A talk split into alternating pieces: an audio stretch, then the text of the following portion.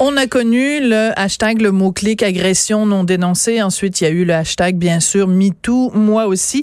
Mais depuis, je dirais à peu près 48 heures, il y a un mot-clic qui est très, très, très présent sur nos médias sociaux ici au Québec. C'est le mot-clic je dénonce où différentes personnes, surtout des jeunes, euh, dénoncent des comportements euh, sexuels déplacés dont ils ont été, l'objet dont ils ont été victimes. je dis ils, mais c'est des hommes et des femmes hein, qui dénoncent et ce mouvement, une des instigatrices de ce mouvement-là, c'est Inès El Gnimi Atala, est au bout de la ligne. Bonjour Inès.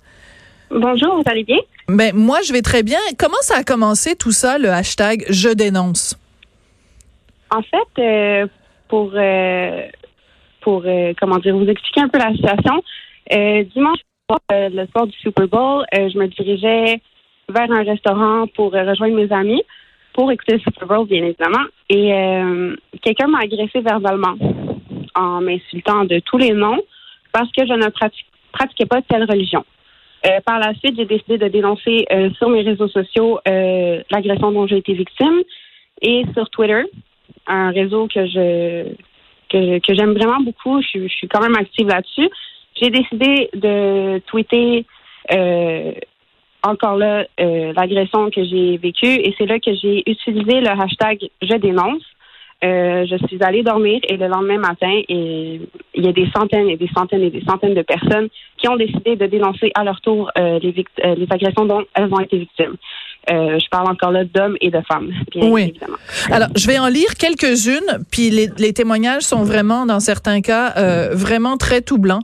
Euh, Quelqu'un dit, je dénonce l'ex-copain de ma mère biologique qui m'a touché, observé, qui a brisé la petite fille de 9 ans que j'étais à l'époque. Euh, Quelqu'un dit, j'avais 15 ans, lui 17, c'était mon ami, on était dans son auto. Après lui avoir dit cinq fois que je voulais pas coucher avec lui, il me dit, je vais juste la sortir, tu feras ce que tu veux avec. Il a continué d'insister jusqu'à ce que je me mette à pleurer.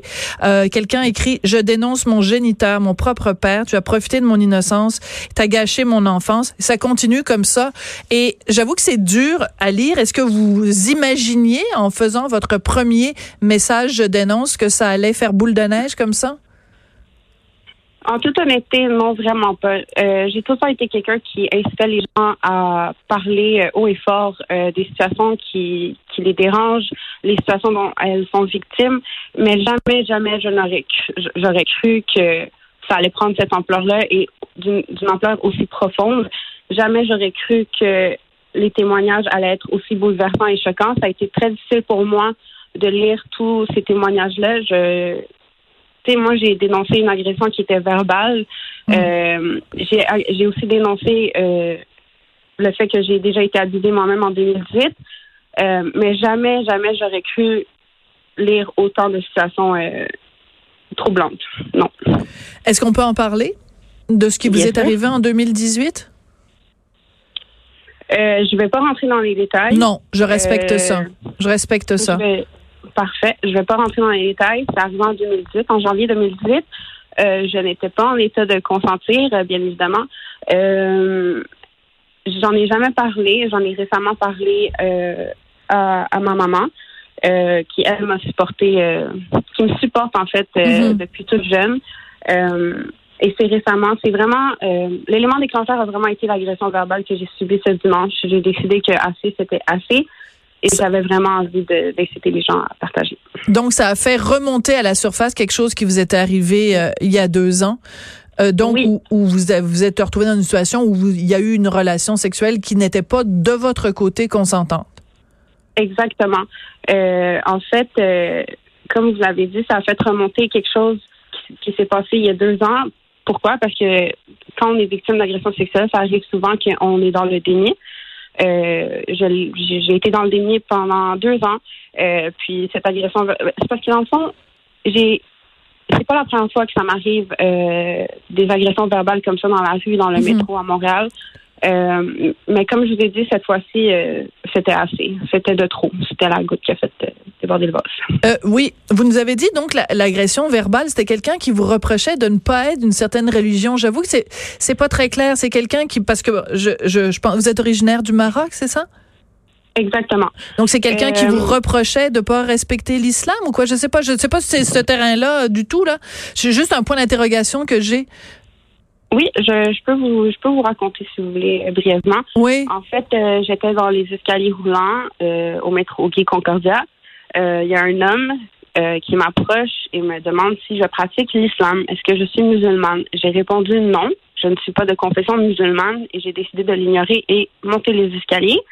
Et c'est là que les insultes ont commencé, que je ne me respectais pas en tant que femme, que j'étais un mauvais exemple pour les femmes, que j'étais que je devais agir en tant que femme intelligente, que je pouvais être une reine.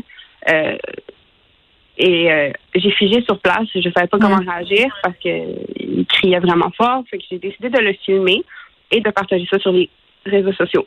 Je ne comprends pas euh, d'où venait cette, cette rage du fait que je ne pratiquais pas telle religion. Euh, mais c'est ça. D'ailleurs, qu'il aurait préféré que vous soyez euh, peut-être voilé ou que vous fassiez preuve de pudeur. Je sais pas, là, j'essaie d'imaginer là ce qui se passe dans sa tête à ce gars-là.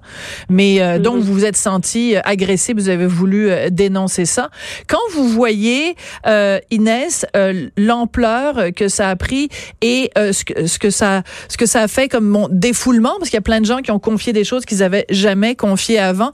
Est-ce que vous mm-hmm. êtes fier Est-ce que vous vous dites bon ben j'ai quand même contribué à aider les gens à libérer la parole? Euh, hmm? Personnellement, oui, il y a un énorme sentiment de fierté parce que j'ai enfin pu euh, avoir une voix pour plusieurs personnes, donner la voix à plusieurs personnes qui, qui ont gardé euh, de lourds secrets avec eux pendant toutes ces années. Mais en même temps, en, en toute honnêteté, ça m'a tellement troublé toutes les toutes les dénonciations, ça a tellement pris de l'ampleur. Je me suis aussi senti mal pour les victimes d'agressions sexuelles qui n'ont pas encore la force de dénoncer, qui ne sont pas encore prêtes et qui ont dû voir toutes ces euh, toutes ces dénonciations-là euh, publiquement. Je sais que ça a été un élément déclencheur pour certaines personnes, que ça a fait raviver des, euh, des souvenirs qu'elles ne voulaient pas vraiment se rappeler. Euh, c'est que oui, il y a un sentiment de fierté, mais en même temps, je ressens beaucoup d'empathie pour les personnes qui ne sont pas prêtes à, à dénoncer. Absolument, c'est pas tout le monde, surtout parce que quand on le fait sur Twitter, on le fait pas de façon anonyme. Hein. Notre notre visage est là où on peut parfois se créer une identité, mais ça prend du courage en effet pour euh, pour dénoncer. Inès, euh, El Gnimi Atala, merci beaucoup d'avoir pris le temps aujourd'hui de nous parler de ce mouvement donc qui est en train d'enflammer les mouvements sociaux. Je dénonce. Merci beaucoup Inès. Merci à vous. Passez une très belle journée. Merci beaucoup. C'est la fin de On n'est pas obligé d'être d'accord. Je voudrais remercier Samuel Boulay-Grimard à la mise en nom, Hugo Veilleux à la recherche. Si vous avez besoin d'aide, appelez, parlez. Vous allez être